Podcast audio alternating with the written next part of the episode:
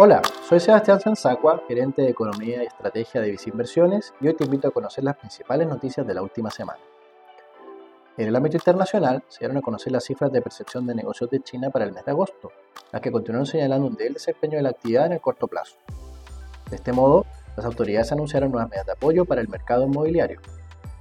En cuanto a Estados Unidos, se informó que la tasa de desempleo de agosto subió de un 3,5% a un valor de 3,8%, reflejando un menor dinamismo del mercado laboral. En este sentido, el mercado ha comenzado a ponderar con mayor fuerza un escenario en donde la tasa de política monetaria de Estados Unidos dejaría de subir hacia adelante, manteniéndose en un periodo prolongado en los valores actuales de 5,5%. En cuanto a Chile, el Banco Central informó que la economía notó una expansión anual de un 1,8% en julio, apoyada por un mejor desempeño del sector de servicios.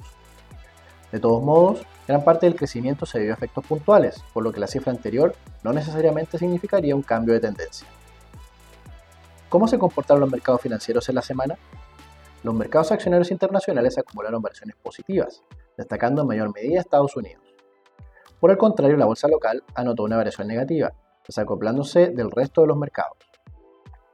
En el caso de la renta fija, se observaron rentabilidades positivas por el lado internacional, situación que también se observó en el mercado local.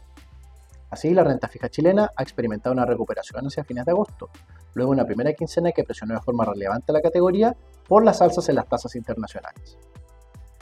Finalmente, el tipo de cambio acumuló una baja hacia un nivel de 850 pesos, en respuesta a la recuperación en el precio del cobre en los mercados externos.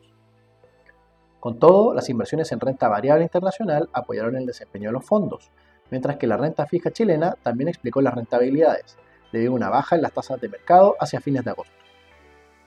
Así, ¿cuál es nuestra recomendación hacia adelante? Aunque se mantienen riesgos en el frente internacional, el desempeño de la economía de Estados Unidos se ha mantenido positivo. En cuanto al frente nacional, el Banco Central de Chile continuaría con su proceso de bajas en su tasa de política monetaria hacia adelante, lo que creemos tendría efectos positivos sobre el desempeño del consumo de inversión en los próximos meses. Así, mostramos un sesgo menos negativo hacia la renta variable en relación a lo que manteníamos en los meses previos. Al mismo tiempo, Destacamos a la renta fija y variable nacional dentro de un portafolio diversificado, debido a que se verían favorecidas por un contexto de bajas en las tasas de interés del mercado nacional. Dichas inversiones las puedes ejecutar a través de nuestros fondos mutuos a tu medida o fondos mutuos digitales.